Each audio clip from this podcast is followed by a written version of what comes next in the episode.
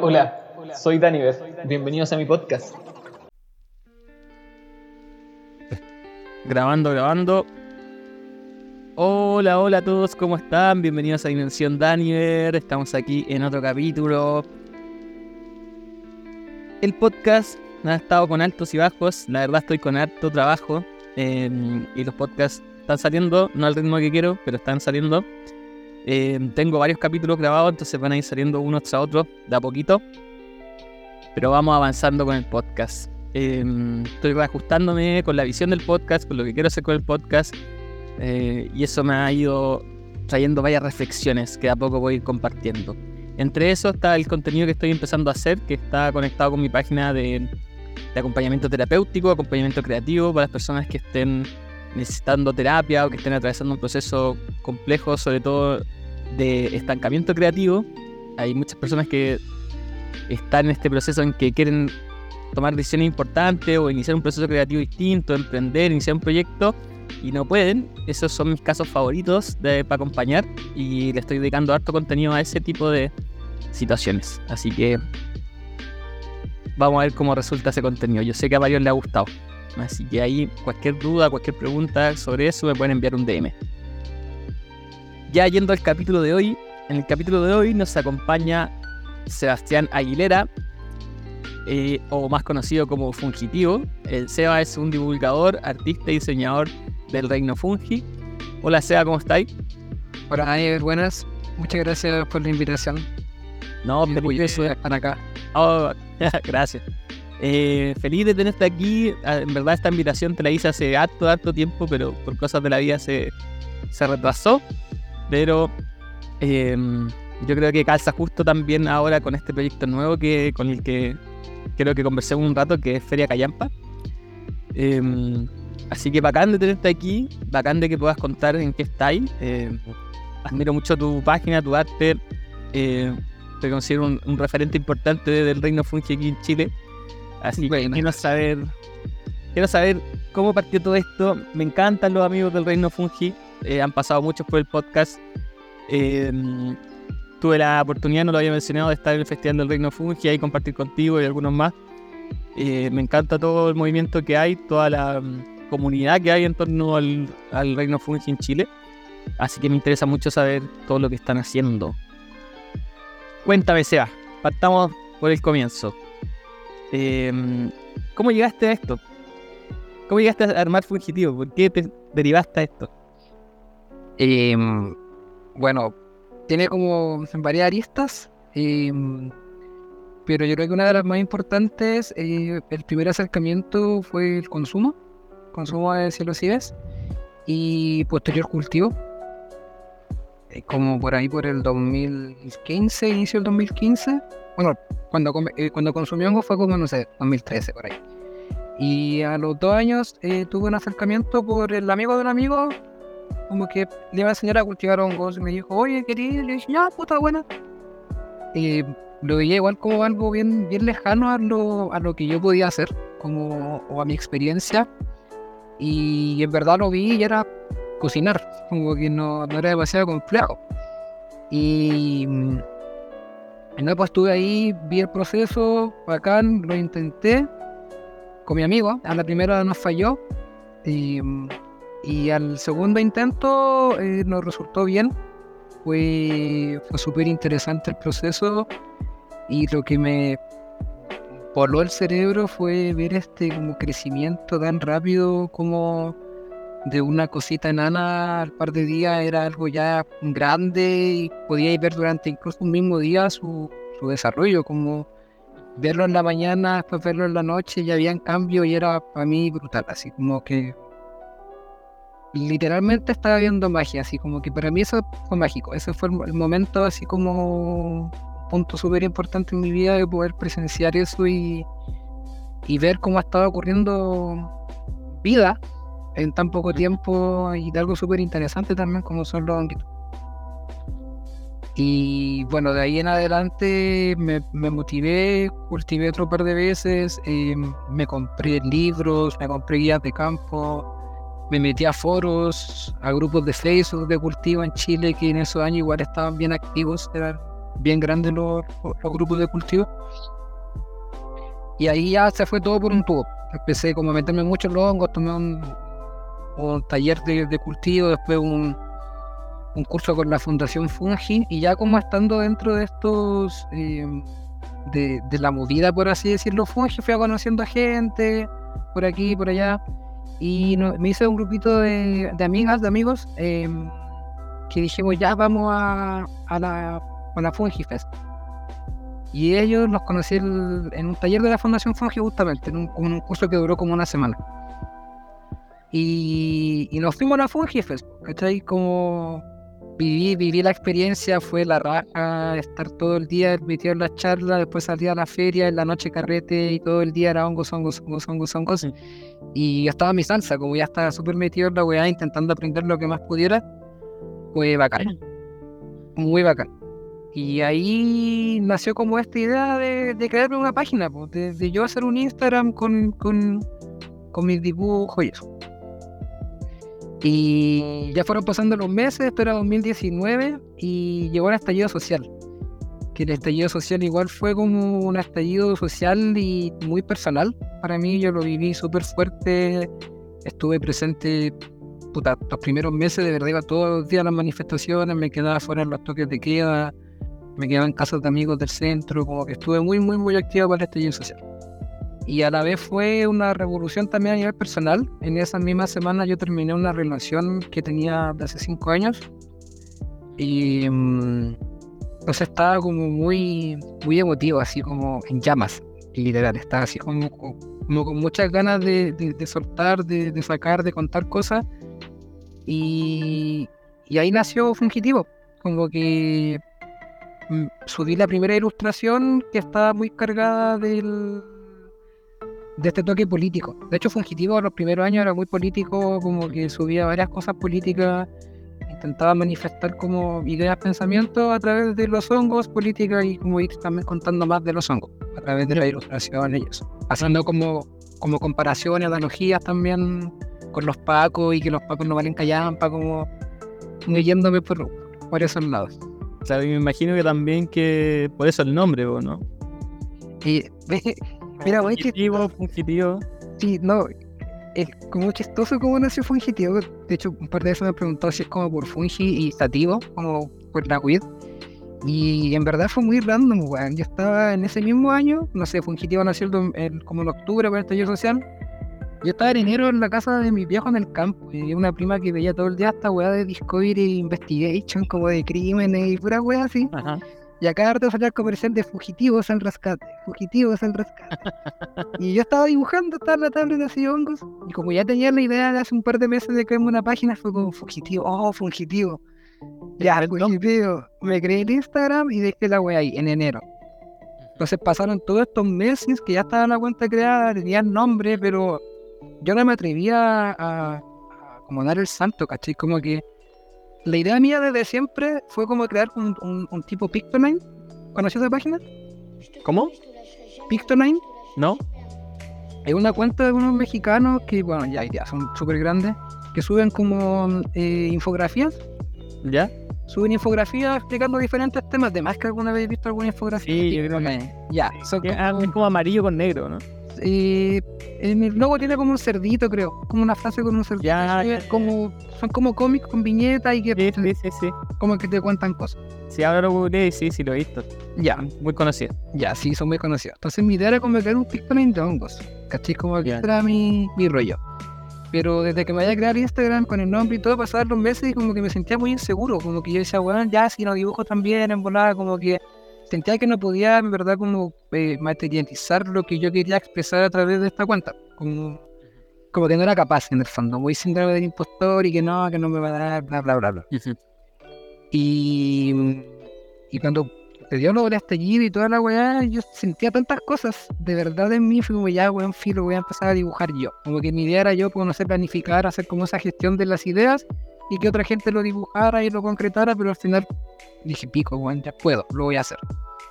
Y ahí empecé como a subir diferentes posts, eh, una stencil que había hecho, y subí mi primera infografía de hongos. Y como sabías que esto no es un hongo, y, y ahí en parte como que me empezó a seguir mucha gente gracias a esa infografía.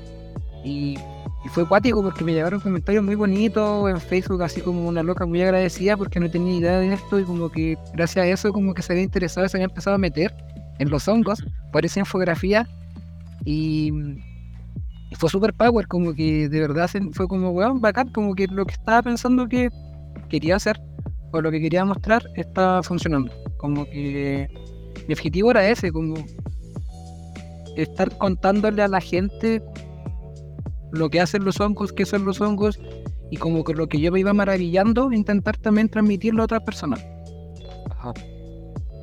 Y, mm, de ahí ya más como que eso me motivó mucho y ahí empezó, empecé a, seguir haciendo cosas, me seguía gente, después la Fundación Fungi me compartía, me compartía gente de los hongos.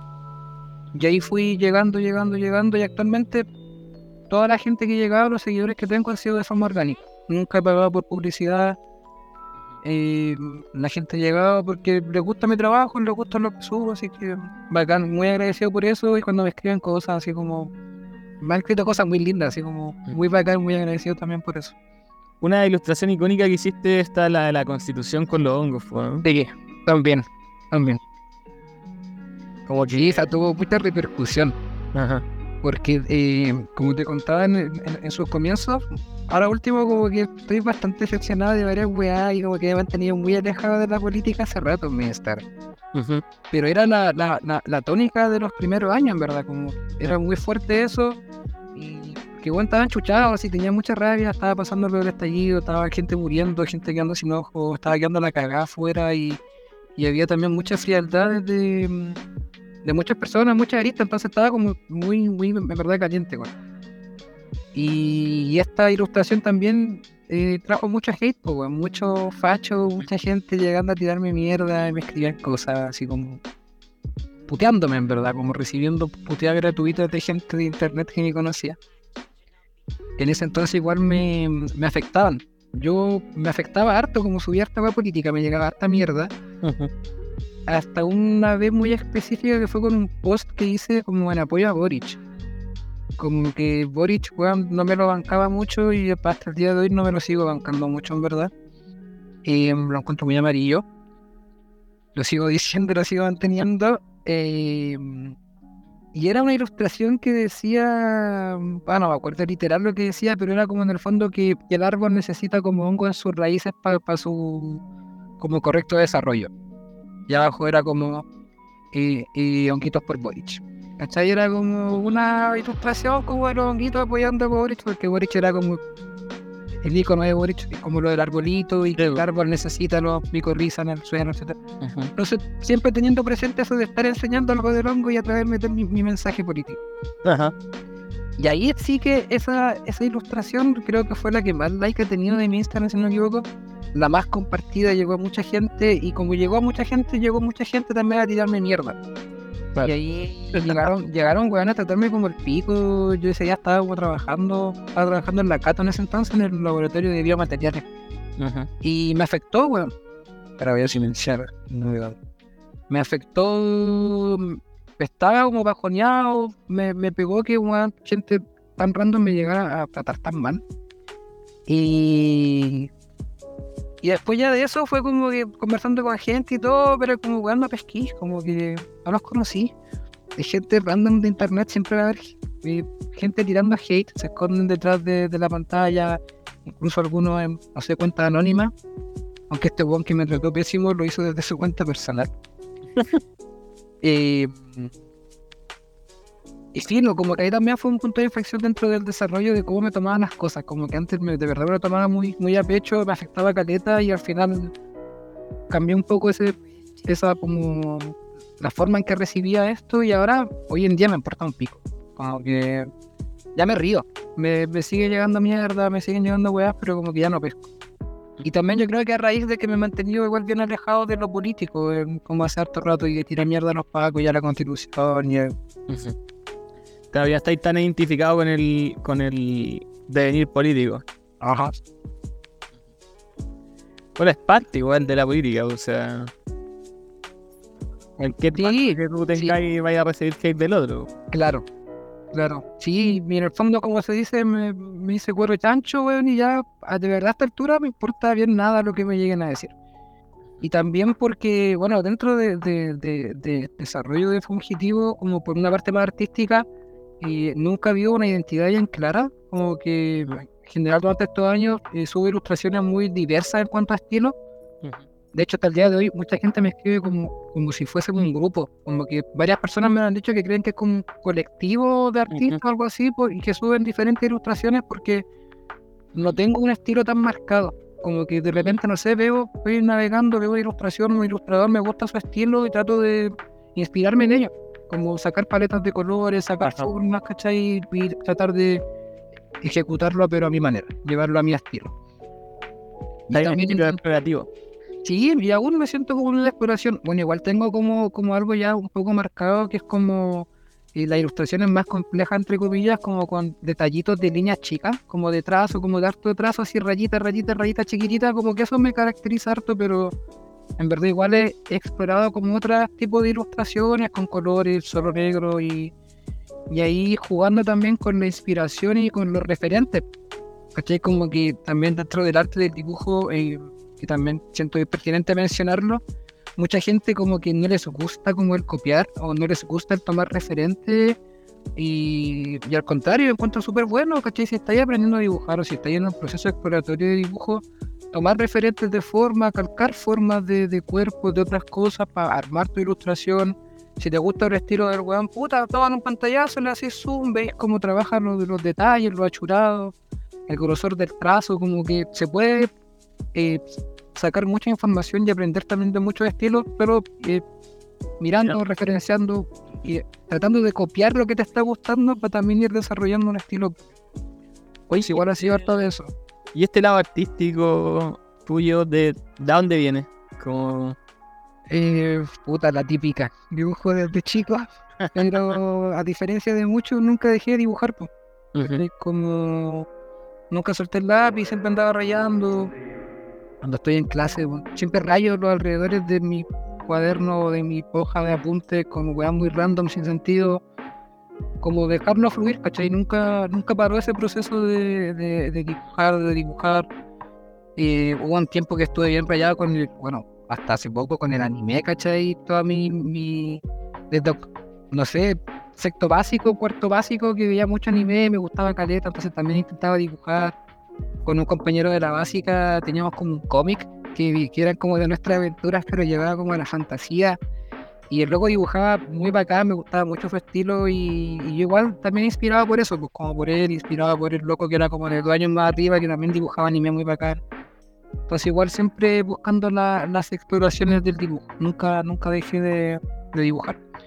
Y ya después cuando eh, empecé como a como a desarrollar más como a nivel técnico el dibujo fue en la carrera, en diseño, que tuve ramos de mm, expresión gráfica los primeros años. El primer año, de hecho, solo el primer año tuve un ramo de, de expresión gráfica, se llamaba, que en el fondo te enseñaba técnicas de dibujo, como dibujo. Y después tuve un ramo de sketch, que es como dibujo más industrial, de diseño industrial. Y ahí fui como ya más perfeccion- perfeccionando mi dibujo, pero todo mi proceso ha sido muy autodidacta y como te mencionaba recién, del mirar y copiar directamente, intentar nutrirme de, de otras cosas, ¿cachai? Referenciarme harto. ¿Y en qué momento dijiste como, oye, aquí a lo mejor puedo ve- vender algo? Ya. Ese igual es una línea interesante porque yo cuando partió Fungitivo, como te decía, partió muy de la emocionalidad. Ajá. Como que partió mucho de esta weá de querer sacar cosas y contar y mostrar, ¿cachai? Como que no estaba en, en la, la, la palabra plata ahí en la ecuación, no existía. Pero ya una vez que vi que estaba subiendo cosas y que estaba bien activo dibujando, sacando cosas, fue como. Puta, y si vendo un sticker en esta weá. Ya, y ahí empezó como la otra pega como de, de- de difusión, que ya en ese entonces le llamaban la esporulación, que salía algunos días a pegar stickers. De- salía Ah. con ese fin. Pegaba stickers en las micros, pegaba stickers como en los baños de universidad, en paraderos. Andaba pegando stickers, literalmente, en la ciudad.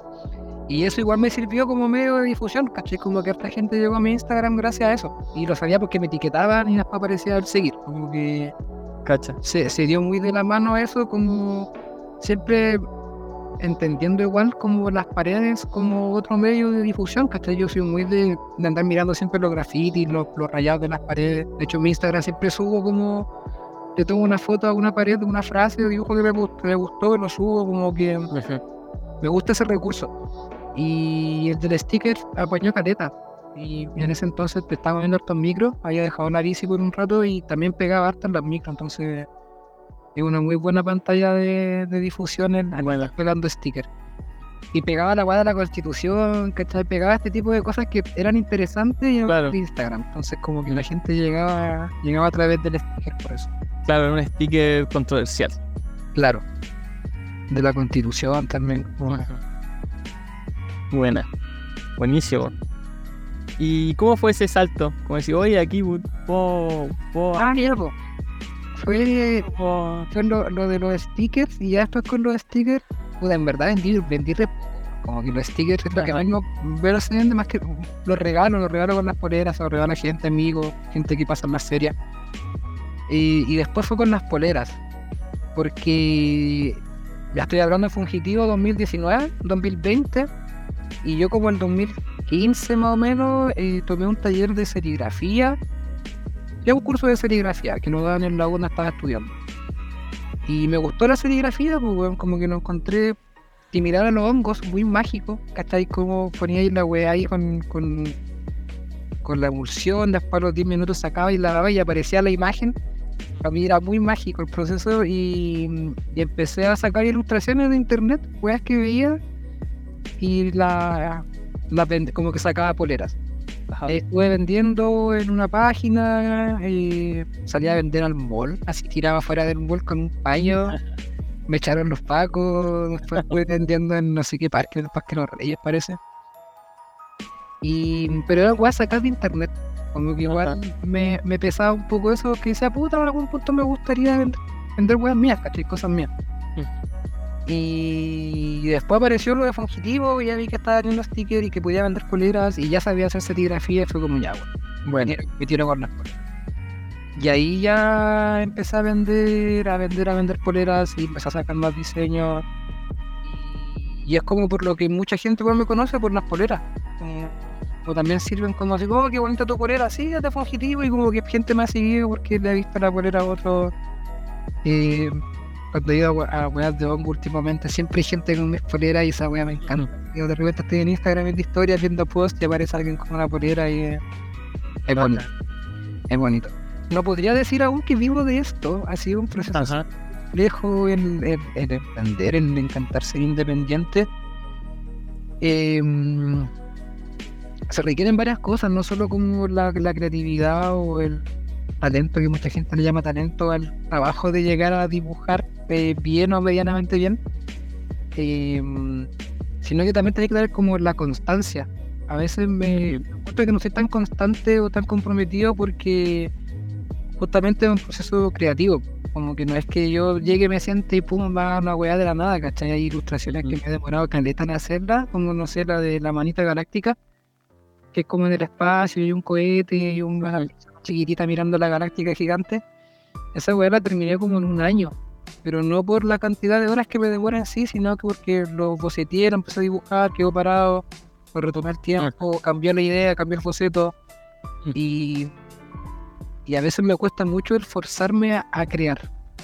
Es súper complejo para mí el forzarme a crear. Como que me quedo en blanco, ¿cachai? Como que trato más que como que fluya. Y como que justamente mi, mi- mis cosas que vendo son a partir de ilustraciones y weas más creativas, como que me ha costado poder llevarlo ahí como algo que me, que me sirva como un sustento constante o yo poder decir, ya, yo vivo de esto, ¿cachai? Claro.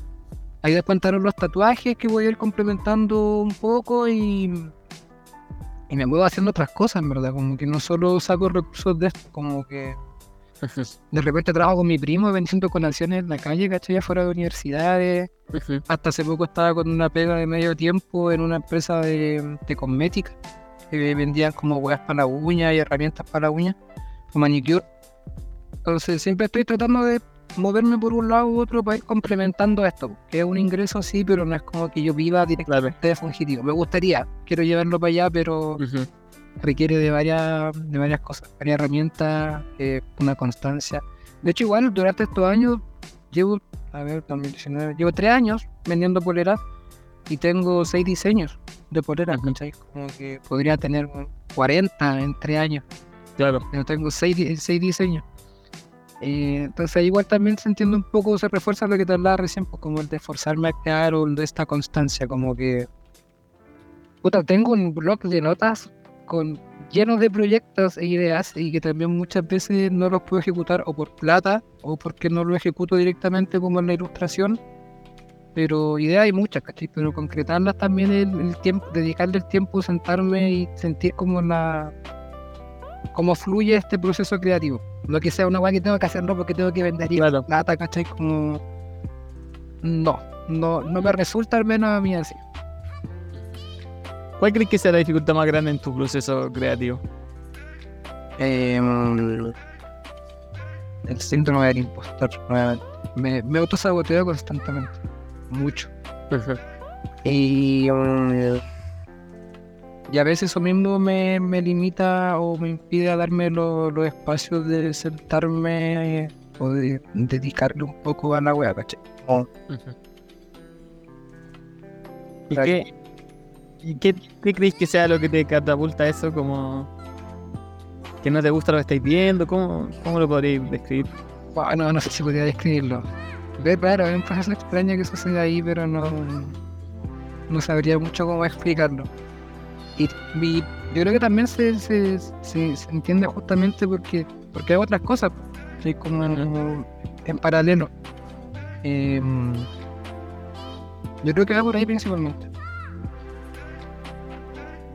Te capto, te capto. Oye, y pasando a otro tema, eh, ¿cómo has visto el mundo de los hongos en Chile crecer? ¿Cómo ha sido ese proceso? Uh, cuático. Ah, eh, yo creo que me entré a eso en el momento preciso. Como que, bueno, ya esto está hace años. eh, Hay, bueno, la historia en sí, como que, no sé, están referentes, Waldo Lazo, gente más antigua que está ahí bien metida en los honguitos. Y después con la Yuli como que empezó a, a como a crecer harto desde la Fundación Fungin y creo que se creó como en el 2013, por ahí 2010, que ya venía el trabajo previo de la Yuli, que después como que se materializó todo en la fundación y el grupo de gente que trabaja en la fundación. Y ha sido exponencial. Yo creo que mm, actualmente hay, hay harto interés. Y lo puede notar también en la feria en marzo, en la feria que Yampa, como, como que hay, hay mucho interés, va creciendo mucho y por diferentes cosas que van saliendo también, como la misma masificación del, del uso terapéutico y recreacional de los psilocibes, eh, los champiñones, que ahora que hay biomateriales, que hay, hay una variedad, una gama de, de- de manifestaciones por las que te pueden interesar los hongos, que lo ha ido llevando a esto. Y se ve mu- mucho, mucho, como ahora hay TikTokers de hongos, ¿cachai? Hay cuentas dedicadas. Y lo vemos nosotros también en los mismos eventos, como que hay festivales dedicados a esto. Eh, el año pasado salió The Last of Us, que también fue un. No sé si bueno o malo, pero lo bueno es que está en boca los hongos, Sí. ¿cachai? Pero claro, generó un- mucho miedo también en varias personas y caleta de gente creyendo que real, realmente se puede eh, modificar genéticamente el hongo para que afecte a un humano, ¿cachai? Y según los mismos micólogos es imposible, ¿cachai? Pero, pero claro, se instaura esto a través de la narrativa de la serie que viene del juego y cómo te lleva esto, que igual es interesante como, eh, eh, como marketing nacional.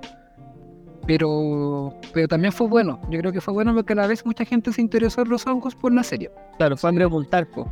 Como que no hay mala publicidad, pero sí como que llevó a que harta gente también tuviera esas dudas y bueno, ahí es la pega también de, de la gente que está metidos como en la visibilidad de hongos, eh, de ir respondiendo eso.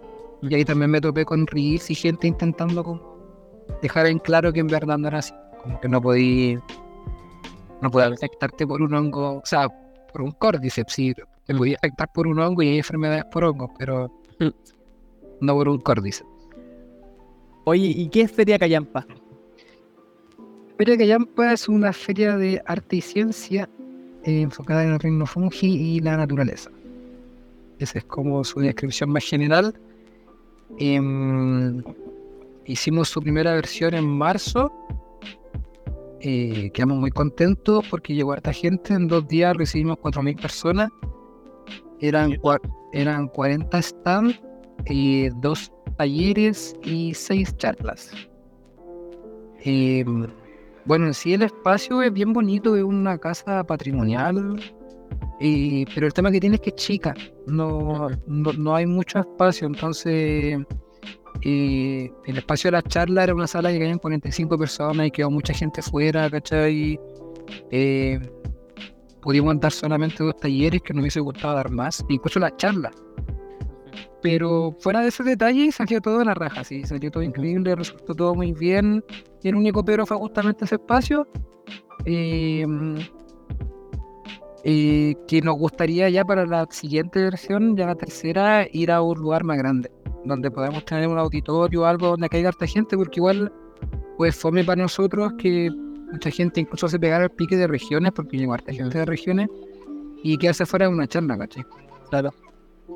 No es nuestra idea, si el, el, el, el foco mismo de la feria es ser un, una pantalla hacia los ojos, como ser, ser un punto importante de divulgación aquí en la capital, y no habían, no habían ferias de hongos.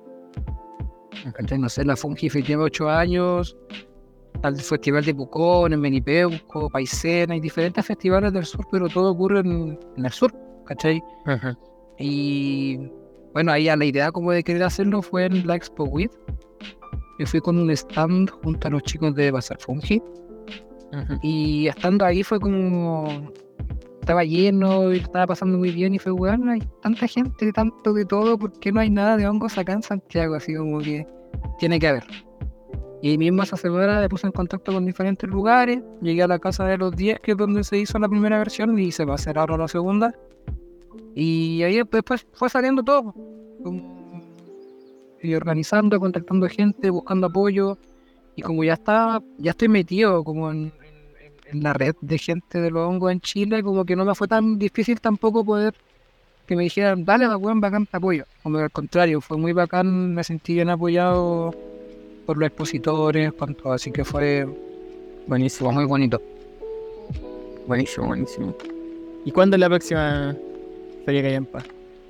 La próxima versión de la feria es el 19 y 20 de agosto, Ya viene. de 11 a 19 horas en la Casa de los Días. Cáchate. Cáchate. Que eso es Avenida Santa Rosa, creo, 179 o 159. Buenísimo. 179, Santa Rosa 179, Metro Santa Lucía, Santiago. ¿Y qué onda? ¿Ya están los están listos? Sí, ya tenemos los están listos, hay de diversos, hay harto ilustrador, harto artista que es eh, como uno de los de, de los fuertes de la feria, como que mm, es una feria de arte y ciencia, sí, porque estamos divulgando los hongos, pero yo siendo eh, diseñador artista, mi, idea era que de que haya una harta presencia de, los componentes artísticos, diseñadores. Estamos trabajando en la gráfica con un diseñador, con Aníbal, un seco eh, profe docente de identidad, branding, y él nos está eh, asesorando y diseñando la identidad de la feria. Em, y como te decía, los stands, la mayoría son artistas, ilustradores y cosas así, pero también tenemos eh, eh, cultivadores, tenemos eh, orfebres, hay gente que vende gotitas de hongos, como que tratamos de tener un poquito de todo pa- para hacerlo diverso. Van a, van a tener hongos deshidratados también, conservas, ropa, accesorios. Buenísimo. Como que la idea es, es harto poder eh, mostrar lo, lo bonito, por así decirlo, de, de los hongos, que igual yo se lo encuentro súper atractivo y es como el, el- valor de toda esta gente que trabaja con ilustraciones o, o con arte de hongos, que los hongos en general son súper atractivos, son, son muy bonitos de ver, sus formas, sus colores, y eso representarlo a través del arte eh, es un complemento bacán, como muy power. Entonces, em, justamente creo que es esencial poder acercar a la gente a través del arte, Mm. como a través de, de una polera bonita, de un sticker bonito, de un, de un cuadro bonito en la casa, así como, o mismo graffiti, un mural, ¿cachai? Como el trabajo que hace la DAS, que no encuentro la raja, la DAS Fungi. ¿cachai? Como ir caminando y veía un mural con un hongo gigante y bonito y eso te llama, te llama la atención, como que queréis saber más, buscar y después pueden aparecer ahí mil preguntas y generar un nuevo interés en una persona en el reino antes no existía. Oye, ¿y cómo para ir a la feria eh, llegar y entrar? Sí, sí, en la feria está gratuita, eh, se abre las puertas al público a las 11 y es hasta las em, 7. Vamos a tener dos talleres eh, que son previa inscripción, que es lo que vamos a estar compartiendo en las redes. Y esta vez van a haber ocho charlas y todas las charlas son introductorias. La idea es que vaya a las charlas la gente eh, que no cacha mucho de hongos o que no cacha nada. Y, y de hecho, como que es lo que siempre digo, eh, para mí que llegue la que llegue a la feria gente que no cacha de hongos, ¿cachai? Porque yo sé que la gente que sabe de hongos o que les gustan los hongos van a llegar igual. Van a llegar sí o sí.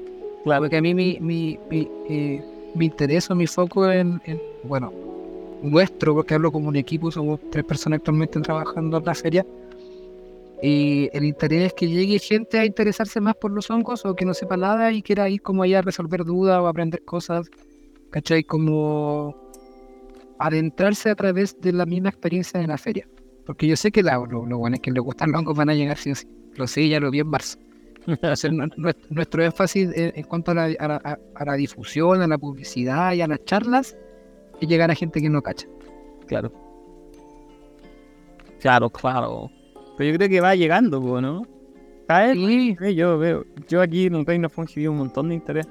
sí, no, sí hay, increíble. Y de hecho acá la- lo, lo bueno también que tiene la Casa de los Días, que donde va a ser la feria, es que está en, en pleno Santa Rosa, a dos cuadras del metro Santa Lucía y bueno, para la gente que cacha Santiago, es una avenida grande Santa Rosa, hay mucho flujo, hay mucho tránsito de personas y, y- y mucha gente que entraba a la, a la feria, porque yo estaba en la entrada todo el rato, es eh, gente que iba pasando. ¿cachai? Como que iba pasando, veía el, el pendón, entrar y se iban con un, se iban con algo de algún estado. Y como, como era tan diverso y había cosas tan bonitas que te llamaban la atención. De hecho, recuerdo mucho que el- yo trabajo con un, con un taller actualmente que me hace las poleras. Hasta hace un, año y medio la hacía siempre yo, pero por diversos motivos preferí tercerizar eso. Y este caballero que me hace las poleras se atrasó y me las fue a dejar a la feria. No me las pudo tener antes y me las fue a dejar el mismo sábado, no sé, como a las 2 de la tarde. Y cuando llegó así estaba como para acá, ah, y esto y la weá, como tanta gente, no sé, y dije, voy a darse una vuelta, revisa y voy a conocer. Y al buen rato después apareció y, y Don Pato estaba así loco, me decía, weón, y weón, Yo aquí la bolera. weón, estaba de verdad el viejo impactado, como que él, él me decía, bueno, no sé nada de hongos, sí, literal, me decía, para mí los hongos son los champiñones, como que eso. Y estaba loco con todo lo que había, había lámparas, había joyas, había cuadros de todo, y el weón de verdad estaba fascinado, como que le hablaba y su cara así era como, weón de verdad, loco, loco, loco. que no, no caía en él como tanta maravilla de, de, de todo lo que estaba viendo, porque era literal un mundo desconocido para él. Y como, y como lo es para mucha gente actualmente, porque el reino fungi es un mundo completamente desconocido, alejado de su cotidianidad. Como, y lo que digo siempre, para, para, para mucha parte de la población los hongos son eh, drogas, los hongos mágicos, o los hongos de los pies o los champiñones del súper. Como en su mundo de los hongos se reduce a eso. Y es lo que justamente queremos romper con esta instancia, pues como poder mostrar todas las aristas o toda la importancia que existe en verdad en el, cotidiano del, del reino fungi, la influencia del reino fungi en nuestras vidas, que igual es bien potente. Muchos dicen que gracias a los hongos se permite la vida en la tierra, y que es cierto, son los descomponedores principales de la materia orgánica, permiten la vida a los bosques. Entonces, de- ya- entendiéndolo desde ahí para adelante, como que, weón, son muy importantes y es una pega bacana y bonita el estar ahí eh, mostrándolos, evidenciándolos, exponiéndolos, siendo así como una ventana, así como, bueno, existen los hongos, miren, miren, miren. Es bonito, se siente bacán estar. ahí en esa trabajando por los hongos y para los hongos. Me da risa, siempre lo menciono, que como que mm, las personas que están dentro del, del, del mundo fungi aquí en Chile son fanáticos, como que son fanaticadas. Sí, sí, es un sentimiento. No, eh, eh, es bien power, es que te apasionáis, te apasionáis, no sé, yo lo, lo veo como una droga, más allá de que pero si lo sigue ser una droga o no para mucha gente. eh, los hongos en sí, cuando te interesan harto, de verdad se convierten en una droga porque te, te empecé a meter y empecé a leer y empecé a cachar datos freak y, y como que no paráis. po. Yo viví, viví ese proceso ya como hace varios años, últimamente como que he dejado harto de leer cosas al respecto y todo, pero estuve en, un, en, algún momento rayándola así rígido con loco, weón. me compré varios libros, libros de cultivo, guías de campo, leyendo en foros así, pero muy, muy, muy busquilla con la weá, como intentando también vivir mis procesos eh, guiándome por la experiencia previa de otras personas en cuanto a los cultivos, a los procesos, evitar las contaminaciones. Y, y sí, se convierte en una fanaticada. Yo a mucha gente que he conocido, que igual soy muy agradecido de eso, y ya creo que es importante mencionarlo la instancia en que estoy, de que gracias a las redes sociales, principalmente Instagram, y los hongos, he conocido gente muy linda, he conocido gente muy bacán. Eh, varios de mis amigos actualmente, varias de la gente que converso casi todos los días, hay gente que conoció gracias a los hongos. Y, y siento que, que- que hay como una conexión bacán. Con la mayoría de las personas con las que estamos metidos en esto, es como que muchos entienden que no es ni siquiera por nosotros mismos, es como de verdad por los ojos, como para poder mostrarlo, para que la gente los cache, para que le pierda el miedo. Porque igual acá estamos en un país micofóbico. No hay como una, como una micocultura bien marcada más allá de, eh, no sé, de los recolectores mapuche y toda la historia que hay como para atrás. eh, es súper eh, súper acotado. No, no, no somos una sociedad como muy fan de los hongos como, como para Europa o, o en otros países. Sí, pues como que hay, hay sociedades o, o que lo, o le tienen miedo o hay sociedades que lo aman, como que no Claro. miedo. O sea, Claro. Claro, acá Chile es bien micofóbico y bueno, ahí eh, hay, hay harta pega que se ha hecho. Yo, yo principalmente resalto mucho a Fundación Fungi y Micófilos, que han sido bueno, un, un punto clave en el desarrollo de los hongos, en la protección de los hongos. No sé si caché que la, eh, Chile es el primer país del mundo, si no me, si me arriesgo a decirle, el primer país Sí, del sí, mundo el primer- en que tiene a los hongos protegidos a, a- como a nivel de leyes, pues, ¿cachai? Como eh, eh, protección medioambiental, ¿cachai? Es como una ley que protege a los hongos, que bueno, en, en la práctica termina siendo una mierda, porque tengo amigos que trabajan en, en- en consultoras medioambientales, ¿cachai? Donde hacen líneas base, levantamiento de, de hongo en diferentes, en diferentes partes, y, y en verdad muchas veces no pescan o o, o te hacen levantar información de hongos en determinado lugar en un periodo que no es de hongos, entonces no pues, encontráis hongos. Y, y- y- y se hace bien complejo porque claro, está la ley, está como eh, la parte más legal que nos protege, pero en la práctica y a nivel de consultoría y de gente que trabaja en, en, en las consultorías medioambientales termina siendo no muy, no muy vinculante o, o no muy real esa protección. Me imagino que tal vez pasa porque la gente que trabaja ahí no tiene a lo mejor la formación necesaria, o sea, como... O no está tan abandera- abanderado con, con los hongos, no sé, me imagino. Claro, pero ahí, ahí eh, recae Es principalmente, reciente, ¿no? recae principalmente en, en este organismo, que no me acuerdo el nombre, que es el organismo encargado, al que tú le presentáis, no sé, una minera o uno, una planta fotovoltaica que quiere hacer un proyecto en Quilicura. ¿Cachai? Y tienen que eh, traer consultores, hacer este levantamiento de información de qué diversidad, qué, qué funga hay presente. Se le presenta este informe a este organismo, ¿cachai? Y de ahí ellos depende como si le dan el paso o no al proyecto. ¿Cachai? Como que yo creo que ahí recae la principal responsabilidad Claro. en, en cuanto a la proyección, porque muchas veces, sabemos, hay lucas de por medio, eh, los mismos, los mismos weones del proyecto que quieren levantar sí o sí, le pagan a ciertos consultores, ciertos buenos para que deliberadamente mientan, ¿cachai? Que no encontraron nada. Y, y ahí quedamos. No hay como en verdad un, un, un resguardo garantizado. Como que está ahí en lo bonito, pero en la práctica muchas veces no se... No es que no funcione, pero muchas veces no, no funciona. Yo creo que también eh, el trabajo que ustedes están haciendo, con ustedes me refiero como comunidad del Reino Fungi en Chile, eh, hace lo bonito que tiene cuando ustedes decís que es como dar a conocer lo bonito de, de este mundo a, a más gente, es concientizar a la población de este reino. Porque es un reino que está como escondido. Que era abandonado, como la imagen del, de la guaguita en la piscina, así como las plantas, animales, güey, fungi así como lo más profundo de la piscina, Claro. porque no... Entonces, la, si es que la mayoría de la población le, se involucra con esto, lo considera, lo tiene presente, yo creo que es más fácil que, que se pueda proteger de alguna manera. Claro, Es como lo que pasa con los animales, pues cada vez los animales es- es más, son más presentes y más se protegen porque son ya están muy presentes. está muy presente en nuestras vidas. Sí, pues.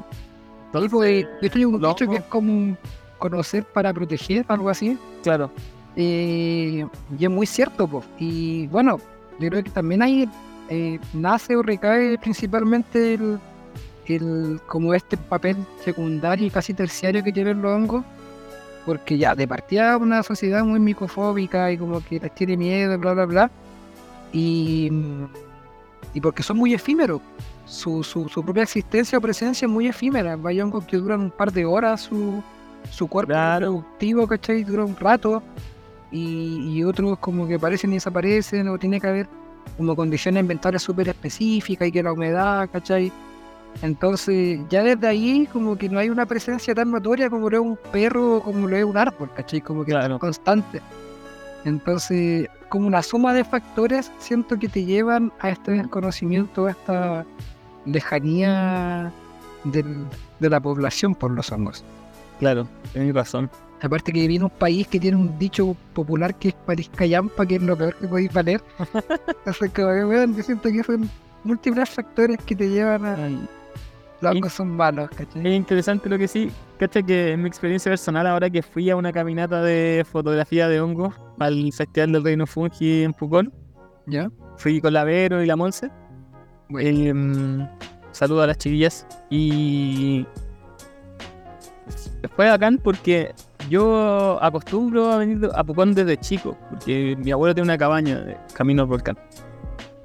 Y, y yo siempre caminaba por ese bosque, que estaba al lado prácticamente del, del de donde fui a la caminata. Te juro, así, muy cerca. El bosque donde fui a la caminata de observación de hongo era, no sé, a tres cuadras centellinas de- del bosque yo, que yo siempre caminaba cuando chico, a pasear. ¿Ya? Pero pasaba que yo nunca había conectado con los hongos, ni había visto hongos, porque yo siempre o venía en verano o venía en invierno. ¿Cachai? Y no es temporada de hongos. Entonces, cuando yo hacía esos paseos en el bosque, nunca vi hongos. ¿Cachai? Entonces, nunca fue parte de. ni me concienticé, ni, ni los pude observar, ni interesarme en ellos, porque simplemente no estaba en la percepción. Exacto. Porque yo sí paseaba mucho por el bosque, obviamente lo hubiera visto. Si ahora que caminé en otoño estaba lleno, po, o sea, se ven, ¿cachai? Están ahí. Y lo, lo cuático es que una vez que aparecen ya no desaparecen más. po. No, Una vez- en, en tu percepción. Una vez que ya los tenéis presentes, pueden andar siempre viendo hongos. Así como, Sí. bueno, y sobre todo si ya te gustan, yo eres un fan loco de los hongos. como, y, y yo y hasta gente de mi alrededor. Estoy todo el rato viendo hongos. Cuando de repente va a ir por un lugar muy X y así, vamos a mirar un hongo. Y como que la gente queda así como, ¿what? ¿De dónde sale Sí, esa dinámica? sí, es verdad. Bueno, Entonces, como que yo creo que todo, todo, eh, toda esta como micofobia o todo este alejamiento es multifactorial y, y bacán, muy contento de que estén parándose estas instancias y muy contento de, de- de- de poder estar organizando un festival de hongos, ¿cachai? Que nuevamente es como para estar haciendo presencia. No había nada acá en la capital, siendo que tenemos más gente que la chucha, como 5 millones de personas, weón, en la región, entonces se puede se puede llevar gente, ¿cachai? Se puede, se, se puede generar el interés. Y, y a raíz de lo mismo también estamos planteando dos versiones al año, porque, mm, no sé, pues, a diferencia de Valdivia, Pucón o, o ciudades del sur, tenéis que convocar a mucha gente de diferentes partes que lleguen principalmente Claro. al evento. Acá se puede parar el evento y que la mayoría de la gente vaya sin que le gusten los hongos, como que le gusta por, van por interés o porque están, están a la pasada les que sacan la casa. Claro. Entonces queremos aprovechar harto eso de estar acá en la capital. panorama, un panorama santiagui- santiaguino, de fin de Un semana. panorama santiaguino, claro, y, y es bien familiar. eh, de hecho, para la, pa- para la selección de stand de la primera y ahora para la segunda también tuvimos un poquito marcado por eso. eh, que queremos, tenemos para esta versión dos stand de, de kit de cultivo. ¿Cachai? Eh, porque no queremos que sea como la prioridad o- o- o no queremos que se entienda como bueno, de hecho, como anécdota, la, la gente de la organización, o sea, la gente del lugar donde, donde vamos a hacer la feria, para la primera versión un día abro el correo y veo así como, Sebastián, buenas tardes. Oye, queríamos saber una, te una consulta. eh, la feria no es una, una feria de venta de drogas, ¿cierto? Y así como, what, me estoy bebiendo así como... Nuevamente eh, se va justificando esta como desconocimiento en verdad, porque Claro. hay como que... eh, y yo así como no, eh, buenas tardes, rotundamente no, como que aquí no se va a vender nada ilícito, es una feria de divulgación del reino fungi, como alimento, como material, como, como medicina, como diferentes papeles que cumple el hongo, ¿cachai? No es como... Pero fue, fue, fue cuático, así como súper directa su pregunta, así como, ¿va a ser una feria de venta de drogas? Y así como, no. Y, y, es también lo que me pasa constantemente, me he metido en este rollo hace ya como cuatro años. Bueno, con fungitivos son tres años, pero el rollo de los hongos llevo como un poquito más de cinco años. Y durante todos estos años, siempre que habláis con gente, es como, no sé, la típica, ¿qué te gusta? ¿Qué así? Yo, no, puta, me gustan los hongos. Y, y nuevamente lo mismo, así como, ah, te drogáis. Ah, y, te gustan eso y vendí, ¿cachai? Como, y es como, no, weón. Y nuevamente los hongos son drogas o son los hongos de los pies a los champiñones. Entonces yo creo que es un, es un discurso que hay que empezar a cambiar en la gente. Pues, y es bonito también ver cuando tus cercanos, tu familia, que no sé, no le importa mucho, pero con tu locura y que tanta habléis de la weá, aprendan cosas. Mi vieja ahora sabe lo que es miseria, ¿cachai? Y de repente yo la escucho explicándole a otra gente, weas que yo le explicaba de los hongos y como que sabe cosas, maneja términos. Le cuesta caleta aprenderse los nombres sí de los hongos. La panita buscaria siempre dice apanito, no sé cuánto buscorio, como que le cuesta, pero, pero lo intenta, ¿cachai? Como que ya, ya sabe identificar y, y sabe que yo puedo encontrar el ostra y comerlo. La primera vez que saqué un ostra en el campo estaba con ataque porque no quería que me lo comiera y así como, papá, weón, pero confía, llevo años, llevo un par de años estudiando esto, sé lo que estoy haciendo. Pero igual ahí ha sido bacán, ha sido bacán en el desarrollo de Fungitivo y el apoyo de mi vieja también. Yo soy muy cercano a mi vieja y es un- una persona que muy cercana a mi vida, que llamo demasiado como mi pilar fundamental en verdad en lo que hago. Y, y ahí cuando partí con Fungitivo yo aún vivía en la casa. po. Entonces muchas weas de Fungitivo me ayudaba de caleta mi vieja, así como tenía que empacar, estar como haciendo weas, doblando las poleras. Las tenía eh, eh, separadas por talla, entonces ya estaba ahí presente como ayudante de, de Fungitivo. Apañando. ¿Cómo se llama tu mamá? Se llama Erika. No sé si algún día escucharás esto, pero mami, si lo escuchas, sabes que te amo con mi vida.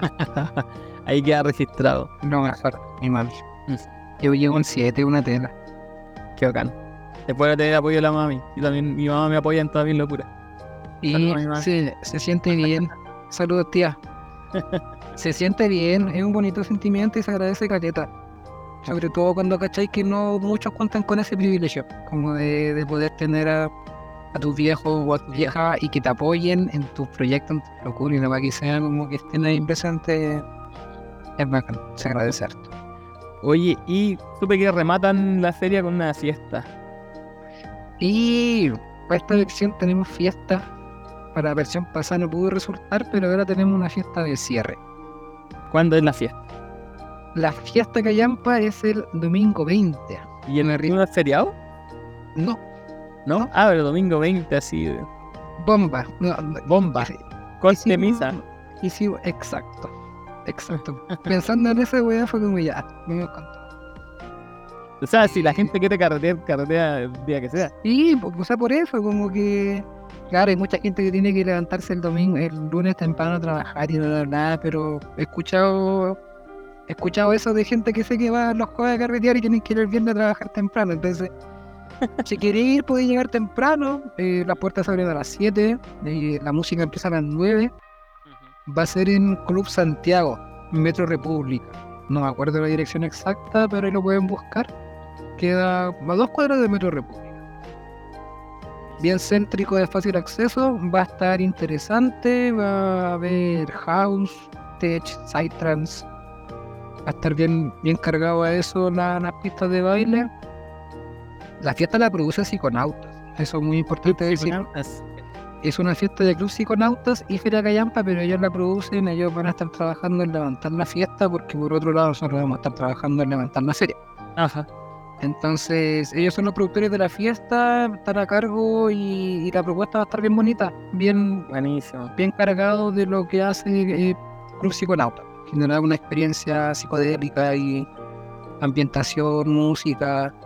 Va a haber un- una persona pintando en vivo. Va a haber una barra de rosin para los que son más golosos.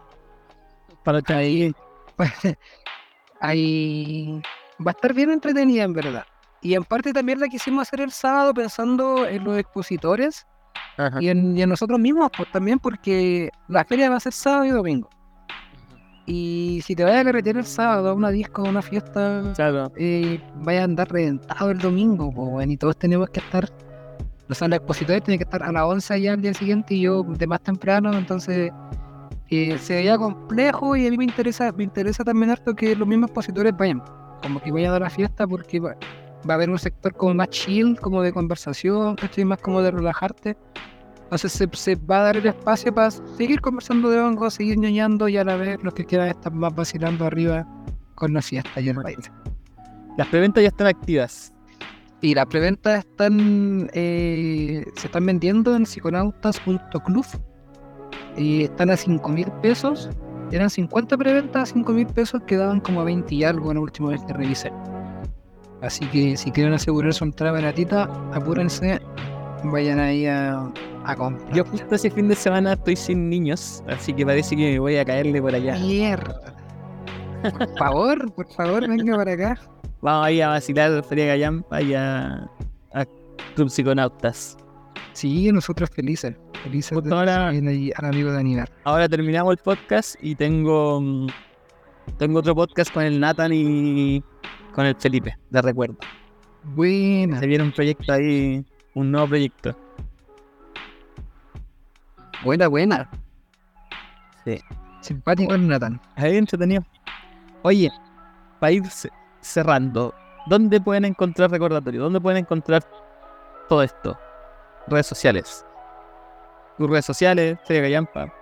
Redes sociales, eh, bueno, mi Instagram Funkitivo, Instagram de la feria, Feria Callampa, con K.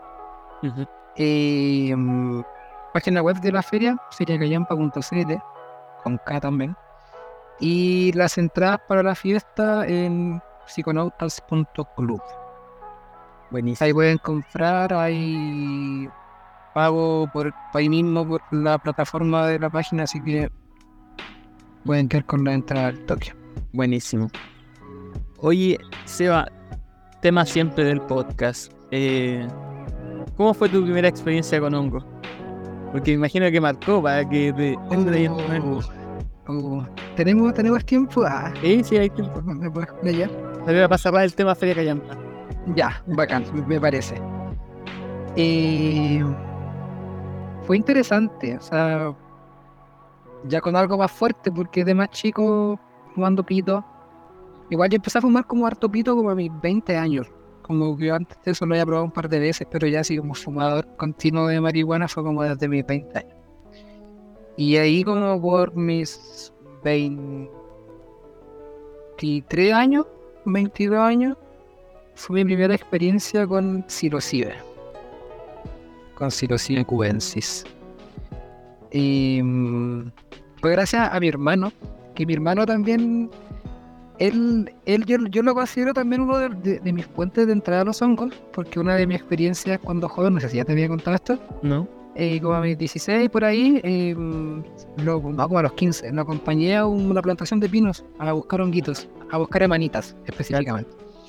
Entonces estuvimos caleta rato buscando amanitas y, una vez salimos de noche y ya en ese entonces me, me- me- como que me enseñaba la weá que tenía que pegarle arriba, ¿cachai? El sombrero de la manita antes de sacarlo y darle la gracia. Y, o sea, eh, pedirle permiso, darle la gracia, no vamos, ¿cachai? Por, Mm. por todo este vínculo que se estaba creando. Y yo la estaba apañando porque yo en ese entonces con cueva fumaba pito, entonces no, no me iba a tirar, no, no me iba a tirar las manitas, pero bueno. Y sacamos caleta, pues, weón, porque igual desde chico iba Marta al campo, mi, tenemos familia allá en el, en el campo campo de, de la región de la Araucanía, y nos quedamos a su casa y ahí, weón, cerca de por ahí, te caché que está lleno de plantaciones de pino y eucalipto, entonces nos íbamos a meter por ahí a sacar a manitas.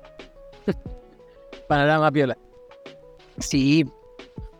Y bueno, este weón, como esa edad, como mis 23, fue a, a visitarme a Valpo. Yo vivía en Valpo en ese entonces, estaba estudiando allá. Iba a quedarse con una amiga. Y me dice, oye, ando con unos honguitos y la weá. Y después le caché a este weón que tenía harta, entonces para mí que él ya en ese entonces cultivaba. Porque después con los años cuando yo ya cultivé saqué el rollo, entonces para mí que este weón ya tenía ahí sus, sus cultivos de honguitos. Por esos años. Y estaba en Valpo y nos fuimos a un roquerío de Playa Ancha. Nos fuimos allá a tirar los hongos. Y nos fuimos caminando desde mi depa que vivía en el plan de Valparaíso. Ya me explicó un poco y nos comimos los hongos. Yo no sé, ya el ojo creo que este weón me dio como unos 3 gramos. Ah, El, mi- el bueno es que este weón de por sí era chancho, pues, weón. Entonces, eh, yo, yo creo que sí, yo creo que fueron como unos 3 gramos. Y ya me los comí, nos fumamos unos pitos. Viste la fe, no sabías cuánto era, nada. No, yo lo recibí 100% confiando en el weón, si es mi hermano. Gracias, error. Mi hermano hizo el mismo error que- y que- a la experiencia en el parque. Pequé de iluso. eh, y estábamos ahí en el- en- como sentados en la roca, se escuchaba el mar. Y cuando, cuando recién empecé a cachar que me estaba pegando esta weá, estaba mirando una pipa. Estas típicas pipas de Pyrex que vienen como con motivos de colores, así weá, bien trippy. Y, estaba con la pipita así mirándola y de repente le vi como la cavidad por donde fumáis y weón, me metí dentro de la weá. Empecé a meter en la pipa los colores, las formas y, y así como, ya, ¿qué es esto? Y bueno, ya ahí es más. Como que empezó el viaje muy, muy visual. Y mm, tuve, mm, tuve este periodo que yo le llamo como del umbral, que es como que me- se me ha repetido en varios viajes, que es como la parte inicial cuando me está pegando el hongo, que se, se tiende como a harta oscuridad. No sé si será la ansiedad, no sé si será que porque la mayoría de esas veces fumaba pito, que también lo relaciono harto eso, como que el pito en dosis alta igual es más ansiogénico, como que te, te desata ansiedad en vez de ser ansiolítico. Y, y estaba como, como una oscuridad bien marcada. Pensamientos, cosas, formas, no sé, y pensamientos que me aparecían. Estuve como batallando un poco con eso, que igual no era algo nuevo porque ya había fumado pito y también había tenido como unas malas buenas con pito. Y ya después de este umbral que duró un ratito, no fue mucho, como que ya fue todo maravilloso. Onda, Veía las nubes, eh, era como la portada de, de Tame Impala, si caché, de los primeros dos discos, no me acuerdo cuál es, que son como puras nubes que se van repitiendo. No, ya. Y el Inner Speaker parece que es. Uno de esos dos discos de Tame Impala es como una repetición de patrones de las nubes así, como Ah, weón, muy no sé. No sé el disco, pero he visto esa imagen ya. real- realmente. Creo que se llama Renderism o el Inner Speaker, de esos dos discos. Pero wow, ve- veía literal eso, así como la repetición de las nubes en el cielo, así como al infinito. Sí, sí, sí, cacho la portada, la busqué, sí, la cacho. Y sí, también. Y yo pegadísimo viendo esa weá, viendo como cruzar la gaviota hacia el fondo. Em, escuchaba una orquesta, las olas rompiendo las roquerías, para mí era una orquesta así detrás. Cada golpe de ola era así, weón. De verdad imaginaba una orquesta así siendo dirigida y creándome un, ambiente sonoro muy rico, era, lo estaba, pasando muy bien. Y ya en un punto me vi que estaba derretido. Que estaba tirado en las rocas así, literal derretido, estaba así, desparramado en la weá. Y llegaron como unos locos, así como un grupo de gente, eh, X, muy X en nuestro viaje. Y como que ahí de nuevo me paquía por la presencia de esos weones. Como que me empecé a paquear así, pero, pero muy, muy, muy poquito. Y después fue como, no, weón, filo. Era, yo no estoy pasando bien. Y después me estaba riendo, así como a rato de carcajadas. Y llegó el punto en que yo sentí que había quedado loco. como que en ese viaje, yo no, no, sé cómo describirlo, pero yo me sentía que había quedado como esquizofrénico, o que estaba esquizofrénico. Ajá. Porque eh, para mí como que nada tenía sentido, estaba como muy, o sea, nada y todo a la vez tenía sentido. Me veía desde afuera tirado en las rocas, así como derretido, riéndome de puras weadas, como veía cosas y me reía. Y, y me sentía loco, sentía esa sensación de estar loco pero yo creo que estaba directamente vinculado, que estaba viendo, pensando y sintiendo weas que antes no tenía, ¿cachai? Como, como que literalmente entré como a otra dimensión. Como que ese ha sido uno de los viajes más fuertes que he tenido, ¿no? Ese, ese viaje para mí fue como un punto de inflexión real en mi vida, porque fue un viaje fuerte. Y después de ya estar sintiéndome como loco, mi hermano ya cachó como que estábamos muy en la rama y me hizo pararnos y caminar. Empezamos a caminar desde Playa Ancha como de vuelta hacia el plan Neval. Y ya en esa caminata, que también fue súper interesante todo porque nos devolvimos por el mismo lado que nos fuimos. Entonces no sé si te ha pasado de repente como en viajes que vais como caminando como sobre entre comillas a un lugar Ajá. y que después lo vivís como de vuelta ya como en otra sintonía. Ajá. Era súper interesante ir, ir, ir, ir viendo todos esos mismos lugares ya con otro ojo, veía todo mucho mejor. Veía cerros a la chucha, así como parriñaca, weas que de verdad nunca había visto. Sentía que mi vida, mi, mi visión estaba muy, muy aguda, muy, muy, muy aguda. Y en esa mi. Yo ya en ese momento mm, pasé de estar loco a que estaba muerto. Mm, me morí en ese viaje. No sé si te he muerto alguna vez en un viaje. Sí, sí, sí. Ya, yo en ese viaje me morí. Me morí, estaba muerto y sabéis que no me importaba, me importaba un pico. Como que, de hecho, lo, lo, lo que más rescato de ese viaje es que le perdí mucho el miedo a la muerte. Ya cuando era más chico, como que tenía un, un pseudo rollo con la muerte. Ajá. Y, bueno, y ahí me morí y me importaba una mierda. Yo creo que lo, lo tenía tan presente en mi vida que quizás como que inconscientemente eh, dirigí esa, esa experiencia al tema de la muerte, weón. Porque me morí en ese viaje, no me importaba una mierda, no me importaba nada, me sentía en la raja, me sentía así muy pleno y bacán, hasta que me acordé de mi vieja, po. Y después de pasar de estar muerto, el pensamiento era que estaba en un hospital. Y que iba como, como que iba como a despertar así, como que me había pasado alguna weá muy mala, que mi vieja estaba al lado mío, así como. Estaba en ese rollo, weón. Estaba como muy, muy, pero no estaba mal, no estaba como sufriendo, iba caminando ya de vuelta a la weá, pero estaba como todo el, todo el viaje como, como ya de estar en esta otra dimensión, pues iba caminando y al lado veía los autos pasar y yo me sentía en otro plano. Derechamente estaba como en otro plano. Y allá después de estar muerto pasé a estar en hospitalizado y mi viejo, mi, viejo- mi hermano cachó que ya estaba como en la media rama y me dio a morder un pedazo de jengibre. y era como su, su, Tu truco. su truco, mecanismo de. En caso de emergencia, guarda guarda el jengibre. Y, y me hizo morder esa weá. Y como que al toque empecé como ya a, a, a ser más racional. ¿sí? Ajá. a volver de poco. Y. mm, No, yo estaba loco, yo quedé como dos días así como marcando ocupado. Llegamos a la casa, escuchar a Augustus Pablo, y yo mirando el techo, así como, weón, qué, qué weá he vivido, así como, que es todo este bar de información que, que entró a mi cabeza. Anda, y, y- y- lo chistoso es que para rematar el viaje pasamos al súper de ahí de Brasil, de, de Valparaíso, a un líder, me acuerdo. Y bueno, como estábamos todos recién tripeados, y algo saliendo del súper, y este weón de mi hermano veía que era muy lógico que él necesitaba un cepillo y un chocolate. Y íbamos saliendo por las cajas, que weón con el cepillo y el chocolate en la mano, weón, íbamos saliendo como sin pagar, po, weón. Como que estábamos yendo de la weá así porque el weón lo necesitaba, po, weón. Y las pararon los guardias y ahí fue como todo un hueveo. Pero querían llevar y era como ya, weón, un chocolate y un cepillo, pagar la weá, no, ahí era. Y ahí como que terminamos de. Así como calmado voy a pasar a buscar algo.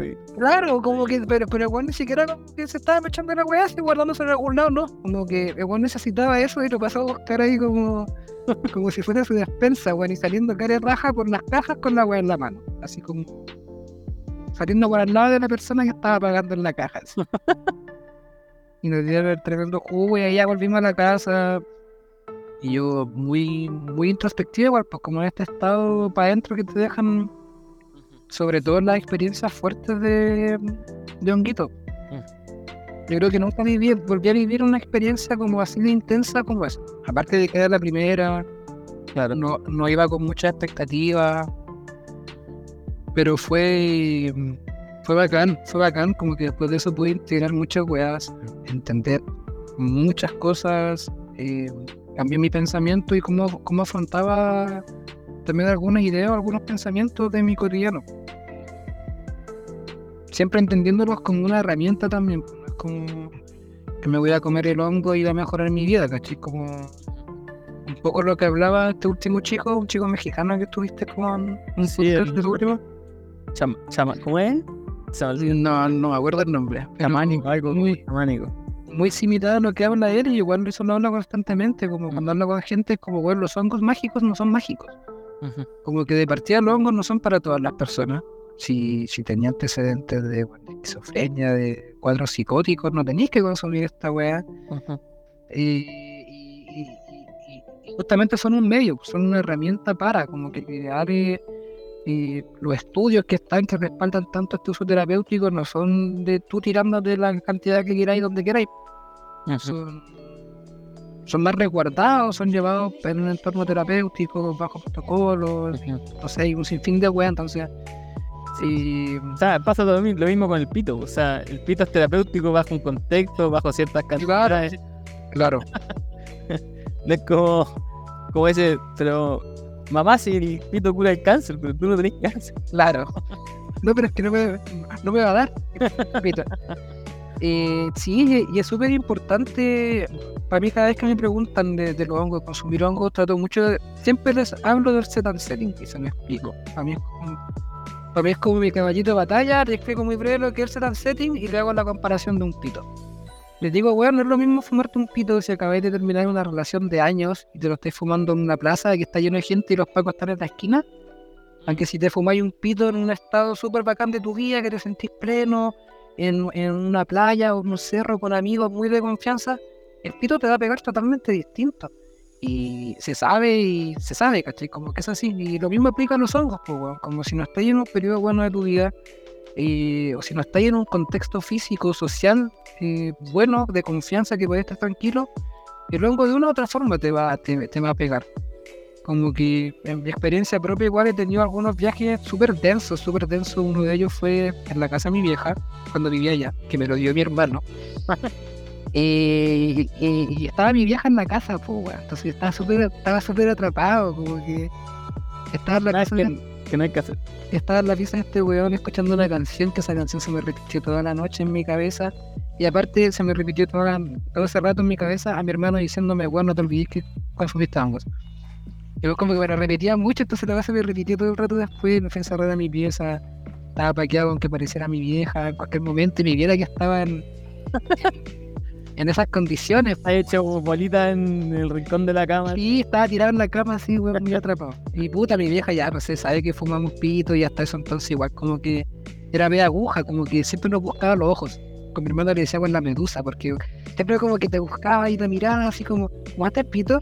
Y la weá era como, entonces si me veía en hongo, yo sabía que iba a ser como un, un jugo, me iba a cachar que iba a estar en hongo. Y no, fue, fue fome. Así que, Cosas que cabras, cabras, cabrón, si no quieren paquearse, no consuman con su vieja dando vueltas en la casa. Eh, Pero sí, bueno, en fin. Cosas que no hay que hacer. cosas que no hay que hacer. Hay que. puta, sacando el harto la carga del hipismo, que a veces igual en algunos niveles como que ya me llega a molestar actualmente. Igual soy harto del, del, del consumo recreativo de hongos, como que antes no lo bancaba tanto, pero ahora último sí. Em, es como vivir la weá nomás, porque como no es como eh, tengo que hacerlo para sanar cierta weá, o como me va a cambiar completamente la vida en determinado momento. También podéis consumirte un micro, si no, ni cagando me consumiría una macro carreteando. Pero podéis también estar como ahí en la sintonía del, del hongo y también vais a sentir algunas cosas de los, de los viajes más macro de hongo, no sé, la conexión con la gente en que está ahí, es como sentirte más parte del todo, como que igual siento que se repitan. Igual, igual en mi vida me consumió muy pocas veces dos hartas de hongos y en general si llego a hacerlos como una vez al año y si es que bueno. Como que mucha gente cree que si estés metido en la bola de los hongos te tiráis hongos la semana y, y en verdad no. Como que no consumo mucho hongo y ahora estos últimos dos años he estado más en la de las dosis bajitas de repente cuando estoy con como con gente de mi agrado y confianza en un carrete y cosas así como los, lo he disfrutado, puedo decir que lo he disfrutado bastante. Yo creo que todo esto del. A ver, tiene que ver mucho con el contexto, conocerse.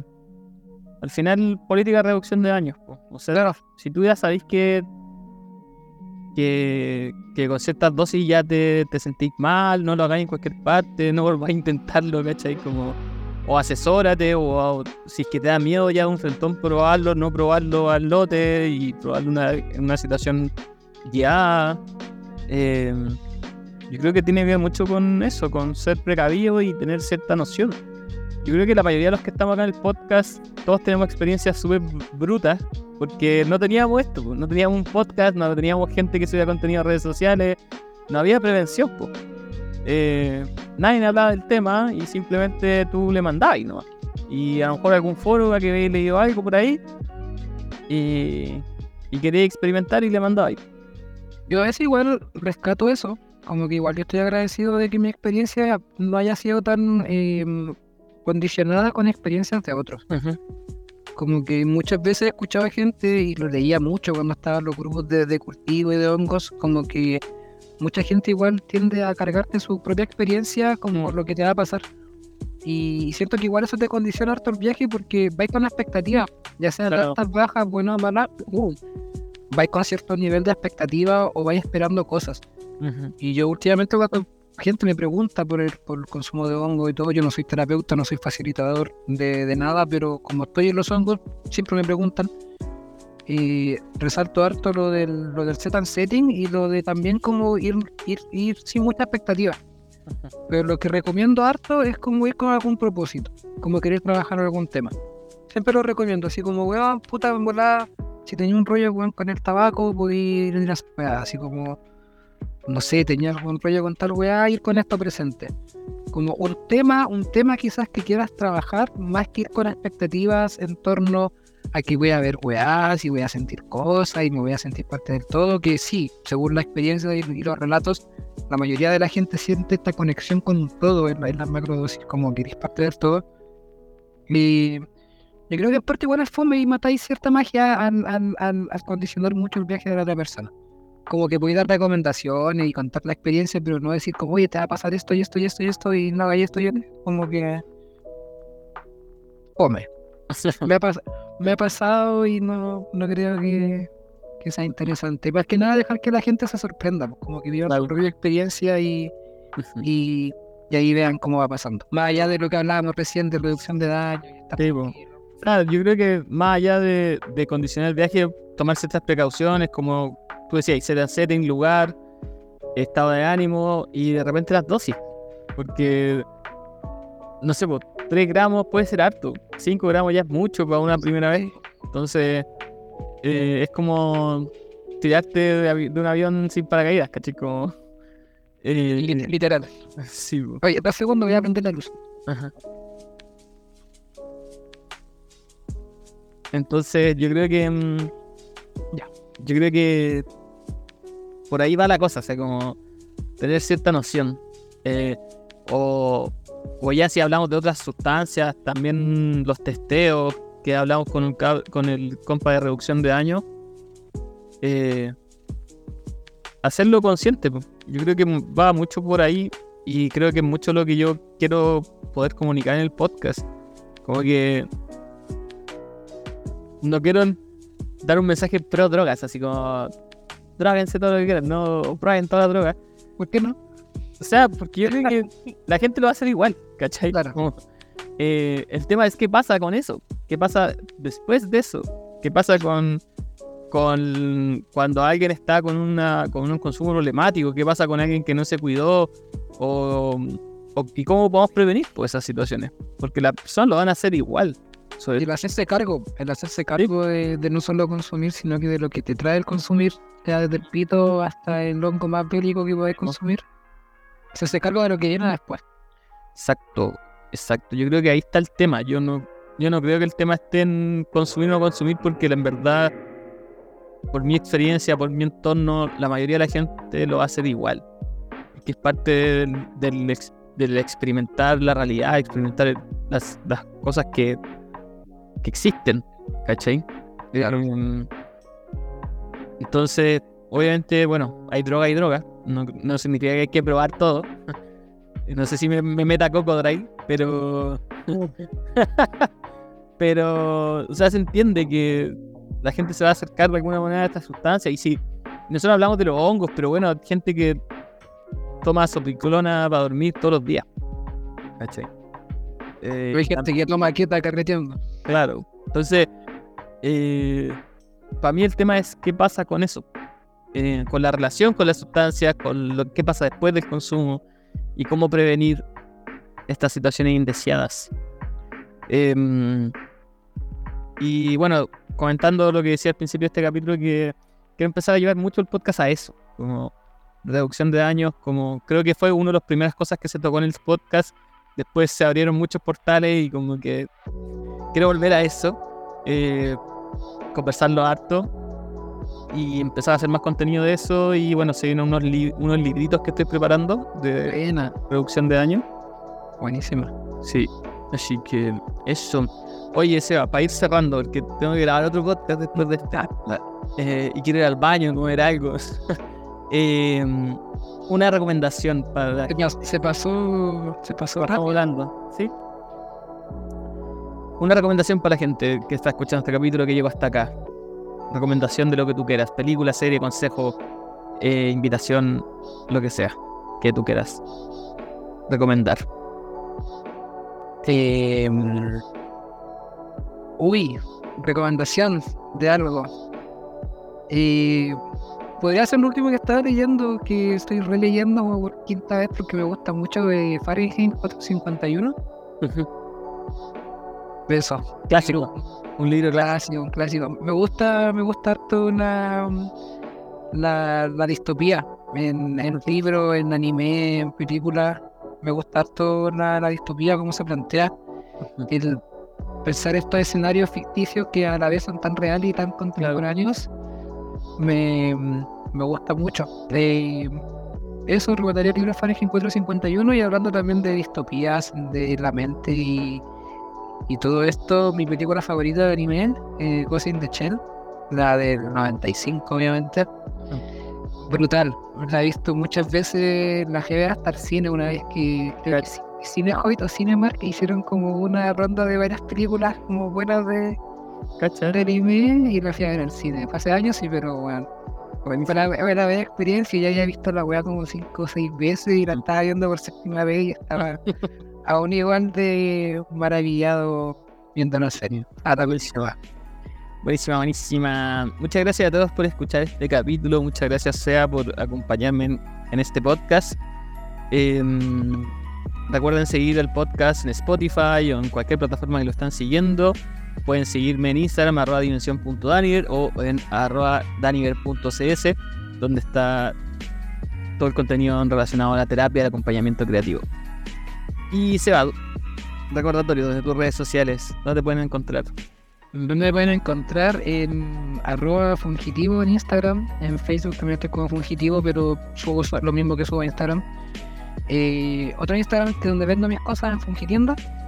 Que también tengo sitio web de eso, fungitienda.cl. Y de la feria Feria Callampa con K, eh, en Instagram eh, y la página web lo mismo, feriacallampa.cl.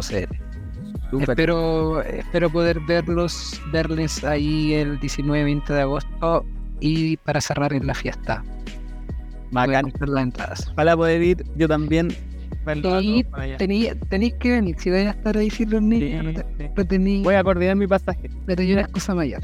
Así que esperamos ahí para Ya, carretear y para verte en la feria. sí, que entrete. Bueno, chao, chao. Nos escuchamos por ahí. Muchas gracias por la invitación.